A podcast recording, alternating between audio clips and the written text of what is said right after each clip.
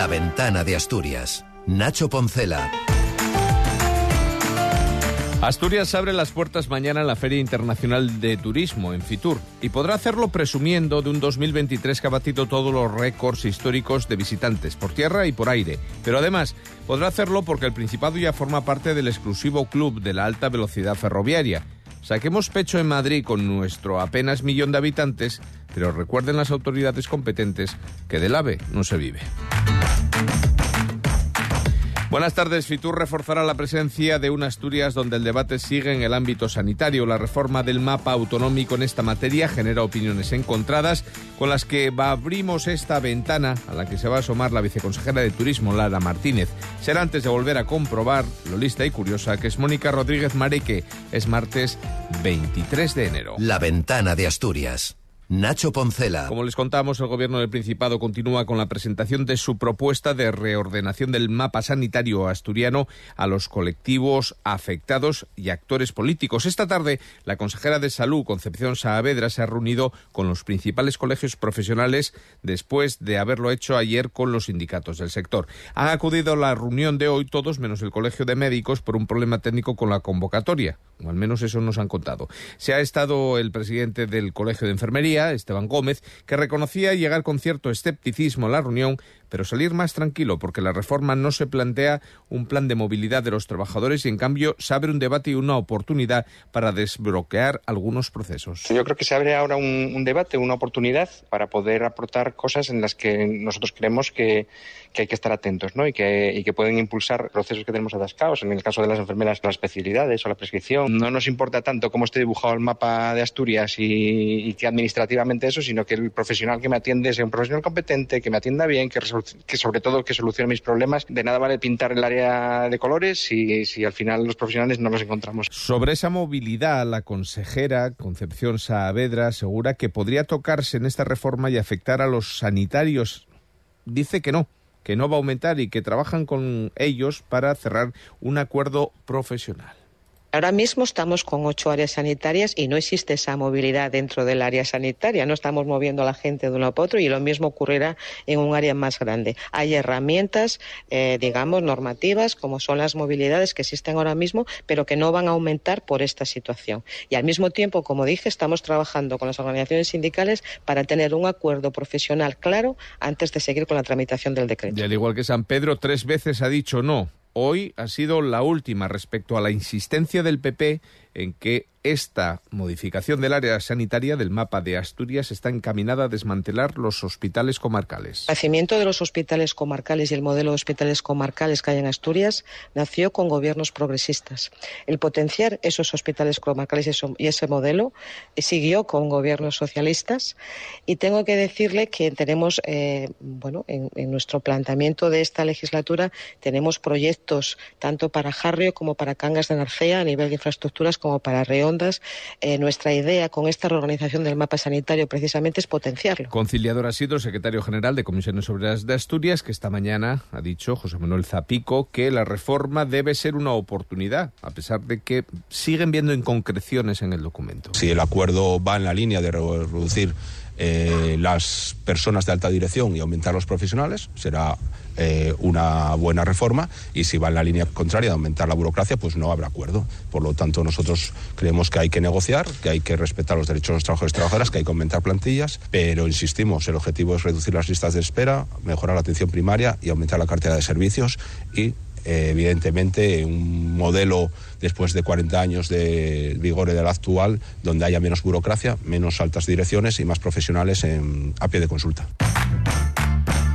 7 y 24 en el ámbito educativo, a la espera de la reunión entre docentes y consejera del próximo día 31, que pueda evitar esa posible convocatoria de huelga general. La primera sería en 15 años en Asturias. Ya hay respuesta a la denuncia realizada esta mañana por el sindicato del sector público CESIP. Hoy afirmaba que la Consejería de Educación ha dejado caducar el seguro de responsabilidad civil que cubre cualquier eventualidad en los colegios de la región. El Gobierno niega, por supuesto, esta noticia y asegura que tiene en vigor el contrato del Servicio de Seguro de todo riesgo que cubre las pérdidas o los daños materiales de los bienes tangibles del Principado que formen parte del contenido de los centros educativos públicos dependientes de la Consejería de Educación, así como de pequeñas obras de acondicionamiento y reforma necesarias para el desarrollo de la actividad educativa.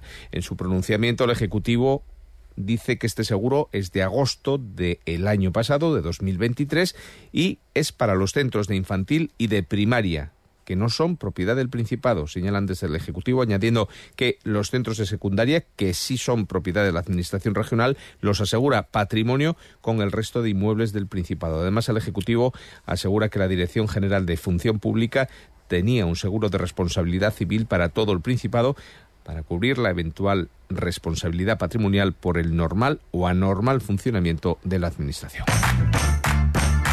Y un apunte más antes de la conversación en la ventana. El presidente del Principado, el socialista Adrián Barbón, ha indicado al ministro de Cultura, Ernest Urtasun, que cuenta con el gobierno del Principado para reconocer el, al asturiano, a la lengua, el asturiano. Así lo ha señalado el jefe del Ejecutivo en un apunte en X, el antiguo Twitter, recogido en Europa Press, donde Barbón se ha posicionado tras las palabras de Urtasun este lunes en su primera intervención con la Comisión de Cultura del Congreso. Lo escuchamos. Es urgente proteger también dos lenguas minorizadas que son el aragonés y el asturiano lenguas que no son cooficiales pero que están reconocidas por sus estatutos de autonomía y deben ser protegidas como indica la Carta Europea de las Lenguas Regionales o Minoritarias, suscrita por España, así como la propia Constitución. A este respecto manifestamos nuestra voluntad de mantener una relación fluida también con la Academia de la Lengua Asturiana y la Academia de la Lengua Aragonesa, así como toda la, toda la sociedad civil que trabaja activamente para la preservación e impulso de ambos idiomas. Pues con todo ello llegamos casi a las 7 y 27 minutos de la tarde, tiempo para la conversación y después el punto de vista.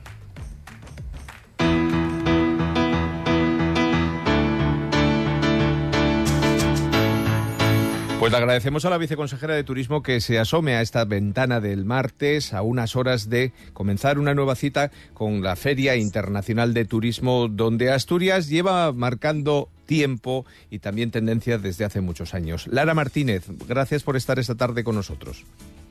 Gracias, buenas tardes. Yo no sé si Asturias ya puede ir a presumir a Fitur o todavía queda mucho por hacer en esto del ámbito del turismo. Bueno, siempre hay margen para mejorar, evidentemente, pero yo creo que podemos, no sé si la palabra es presumir, pero desde luego estar muy, muy orgullosos de, lo que somos como destino turístico. Bueno, recuerdo siempre, porque ya son unos cuantos años de mi relación con Fitur, que a la hora de plantear las cuestiones del pabellón de Asturias siempre quedaba claro, porque hay unos recursos fundamentales, pero este año todavía añaden algo que no sé si usted se lo imaginaba, poder promocionar la alta velocidad ferroviaria. Sí, algo, algo me podía imaginar y era desde luego un ingrediente que teníamos que sumar eh, a nuestro stand, ¿no? Porque si algo marca eh, una fecha en el calendario de este año 2023 fue la llegada de la alta velocidad a Asturias, no solamente para el turismo, ¿no? Sino por lo que implica para, para Asturias como comunidad autónoma. Por tanto, la alta velocidad tendrá sin duda un protagonismo especial en Fitur. ¿Cómo definir en la radio lo que va a ver la gente que se hacer, que está en un sitio muy bueno, el pabellón 9, eh, junto a Galicia, Cantabria enfrente, cerquita de Madrid también, pero ¿qué es lo que va a ver cuando se enfrente el pabellón de Asturias el visitante? Pues va a ver el paraíso se va a ver a las puertas del paraíso y va a poder visitar el paraíso, nada más y nada menos. No, no vamos a andarnos con, tonterías, ¿no? Eh, es, es, lo que representa nuestro stand porque es lo que nosotros representamos como, como turismo, ¿no? Y como destino turístico. Yo creo que ese lema de Asturias Paraíso Natural que ya va camino de los 40 años, creo que, que no podía representar mejor lo que, lo que somos como, como destino, ¿no? Y de lo que tan orgullosos estamos. Y es el ave del paraíso el protagonista. Nunca mejor dicho y nunca pudieron escoger un mejor nombre. El ave del paraíso es muy colorida y sin duda alguna la llegada de la alta velocidad de Asturias para mucho será un color muy interesante de cara a los próximos meses, sobre todo, ¿no? Cuando se incremente. ¿De qué manera se refleja la presencia de la alta velocidad en el pabellón de Asturias de Fitur? Bueno, pues tiene, tiene un espacio especial donde, bueno, pues donde se podrá eh, conocer toda la información, sobre todo, eh, bueno, pues de cara a esta nueva fase que se inicia ya en el mes de, marzo, en el que se incrementan las frecuencias, se incrementan las plazas, se añade también alguno de los eh, de las de las nuevas estaciones como como es Avilés. Y bueno allí se podrá además eh, ir uno con un, con un recuerdo de ese ave y de ese paraíso, ¿no? Porque ahí estará presente las nuevas creatividades de la campaña específica que hemos hecho para, para este hito tan importante. Y no solo eso, habrá un fotocall con forma de vagón de tren e incluso un sorteo. ¿Qué es lo que se puede ganar? Exactamente. Exactamente, bueno, pues se puede, se puede eh, ganar una escapada para, para dos personas Asturias en ese, en ese fotocall, esa imagen que, comentaba que se podrá llevar uno de, de, ese hito tan especial y además, bueno, pues después eso se podrá, esa imagen se podrá convertir en una realidad eh, viniendo a, a, visitarnos Asturias dos personas. Fitur ya de por sí y Asturias son dos firmas reconocidas internacionalmente, pero este año añadimos más factores que la propia alta velocidad. Por ejemplo, la gastronomía, que es siempre un referente para quien nos visita. Este año, con especial hincapié en Oviedo, pero como referente y emanante de muchas cosas. Capital española de la gastronomía, coge el testigo de Cuenca precisamente en Fitur. ¿Qué supone para el Principado esta convocatoria? Bueno, desde luego la gastronomía en todos los estudios que, que siempre hacemos para, para, bueno, para ver cuál es el motivo principal por el que nos visitan, la gastronomía está siempre en uno de los, de los eh, puestos más relevantes. ¿no? Es, es sin duda una de nuestras señas como, como destino turístico y desde luego que Oviedo este año sea capital española de la gastronomía no hace más que, que poner pues, eh, bueno, pues una guinda, digamos, a un pastel sobre el que se lleva muchos años trabajando y que, y que durante todo este año bueno, pues seremos protagonistas, Oviedo será protagonista y por tanto Asturias de, esa capitalidad española y de esa eh, seña tan importante que es para nuestro destino como, como son nuestras tradiciones gastronómicas. ¿no? Y en un año tan importante como a la espera de saber si la cultura sidrera finalmente será patrimonio mundial y material de la UNESCO. Eso más allá de un privilegio en el caso de que se produzca. No sé qué esperanzas tiene la, la viceconsejera de Turismo, supongo que todas. ¿Supondrá algo más que esa satisfacción de recibir el título? Sí, por supuesto, porque al final los títulos no son nada más que, que el último paso o el primero, depende cómo lo quieras ver, ¿no? Para, para seguir mejorando y seguir trabajando y sobre todo porque eh, eh, significa eh, lo que somos, no solamente como destino turístico, sino lo que somos como comunidad autónoma, lo que somos como cultura, el peso que tienen nuestras tradiciones en nuestra propia identidad, en nuestra autenticidad. Por tanto, tenemos tenemos todas las esperanzas eh, del mundo depositadas en que en fin a finales de, este año, que es cuando, cuando esto se sabrá, pues seamos eh, patrimonio patrimonio mundial, ¿no? Por tanto, eh, bueno, pues es, insisto, el, el final de un camino y el principio de, otro, pero todo, todo en la línea de, de, lo que somos como comunidad autónoma y lo que la cultura y, y las tradiciones tienen, tienen de importante para nosotros. ¿Y qué percepción tiene usted? No sé si en estos nadie sopla el oído, bueno, parece que vais bien o no no sabemos nada. Bueno, yo creo que es mejor esperar, vale más no adelantarse, lo de vender la piel del oso antes de cazarlo nunca, nunca está bien y, yo creo que hay que ser muy optimistas porque desde luego eh, tenemos todos los mimbres para, para poder conseguirlo y estoy segura de que todo, todo, todo saldrá bien, pero vamos a esperar. Viceconsejera, le pregunto por dos aspectos más que se van a poder ver en este pabellón, por supuesto, en una región con siete reservas de la biosfera, siete reservas naturales, el primer parque nacional declarado en España era imposible, ¿no? Que el medio ambiente no estuviese reflejado. ¿Qué es el bosque de las experiencias para quien no lo conozca? Bueno, pues es, es es, eh, es ese, esa puerta ¿no? que decía el paraíso y es ese un auténtico bosque ¿no?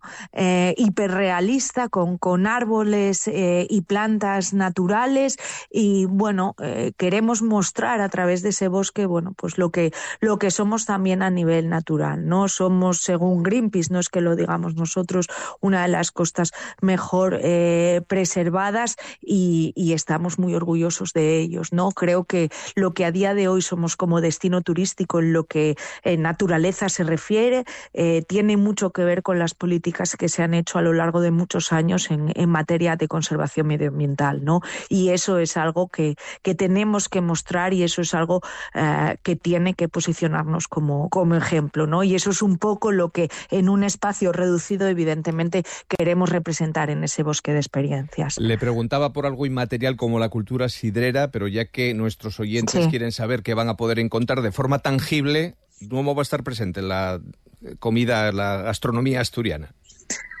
Bueno, pues tenemos como, como, eh, como viene siendo habitual en los últimos años un espacio que es el, eh, la terraza del, del, paraíso y luego vinculado al rincón.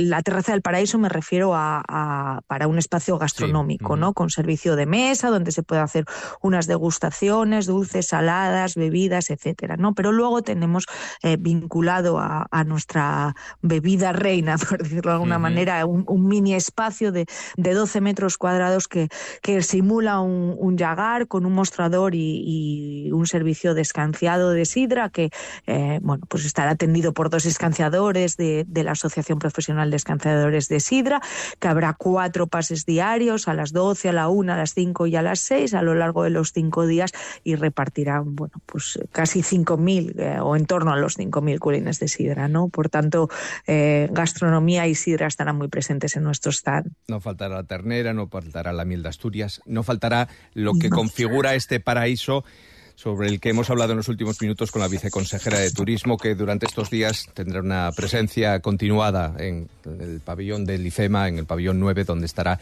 ese stand del Principado de Asturias. Si puede, no se lo pierda. Lara Martínez, gracias por adelantarnos esos contenidos esta tarde aquí en la Ventana de Asturias. Gracias a vosotros. Un saludo.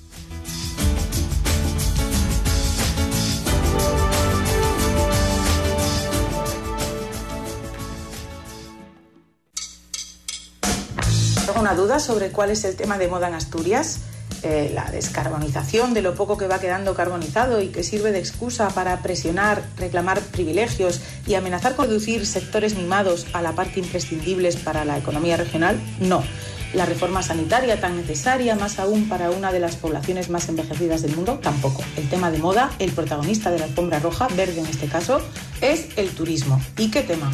poliédrico donde los haya, un arma de destrucción masiva si no hay nadie al volante, si no se ponen por delante los intereses y las vidas de los que estamos siempre aquí, excepto cuando nos vamos de turistas y formamos parte del problema de otros, que es un problema global. Somos el destino perfecto en medio de la tormenta perfecta. Se nos ve como refugio climático, al menos de momento, que el calentamiento global no ha hecho más que empezar y más allá del frescor que atrae a los visitantes, ya ha quedado demostrado que el gasto turístico sube cuando los termómetros bajan. Y es que es normal, cuando la intemperie abrasa, la vida se reduce a sombrilla, bocata y nevera portátil.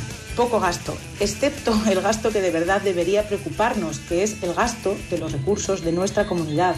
El turismo sin freno deja una traza muy profunda en las economías que lo reciben, fácil de identificar para quienes nos llevan décadas eh, de ventaja en esto de padecer las vacaciones de otros el consumo de suministros locales que pagamos los locales, el estropicio medioambiental, llámese también destrucción del paisaje, que también pagamos los de aquí, en parte con impuestos que nunca van a retornar como servicios públicos, en parte con la desaparición paulatina de nuestra identidad, de nuestros recuerdos. Solo hay que mirar al Mediterráneo, al sur, para imaginar un futuro nada atractivo. La vivienda en alquiler desaparece y se encarece, el empleo se estacionaliza, la sociedad se descualifica, lo público se pone al servicio de unos pocos sectores privados que reclaman toda la atención y anteponen la codicia empresarial a una visión global que proteja el equilibrio como oro en paño. Ese equilibrio es lo único que puede librarnos de un monstruo descontrolado que está cada vez más cerca y que viene hambriento y sediento de aire fresco y maravillas naturales y gastronómicas. No hay institución que no quiera su parte en el pastel. Pero las instituciones están para cuidarnos, no para ofrecer nuestros recursos en bandeja, enriquecer a unos pocos y empeorar la sociedad en la que vivimos todos, todos los días. Y una curiosidad tengo, la bandera hipertrofiada que el ayuntamiento de Gijón va a clavar en medio de la ciudad, ¿a qué se debe? Añoranza de la alcaldesa por la foto de Colón, donde el tamaño de la bandera que allí ondea hace parecer un Playmobil al propio Colón, el clic descubridor concretamente. Lo que de verdad ondea es la foto, aquella foto.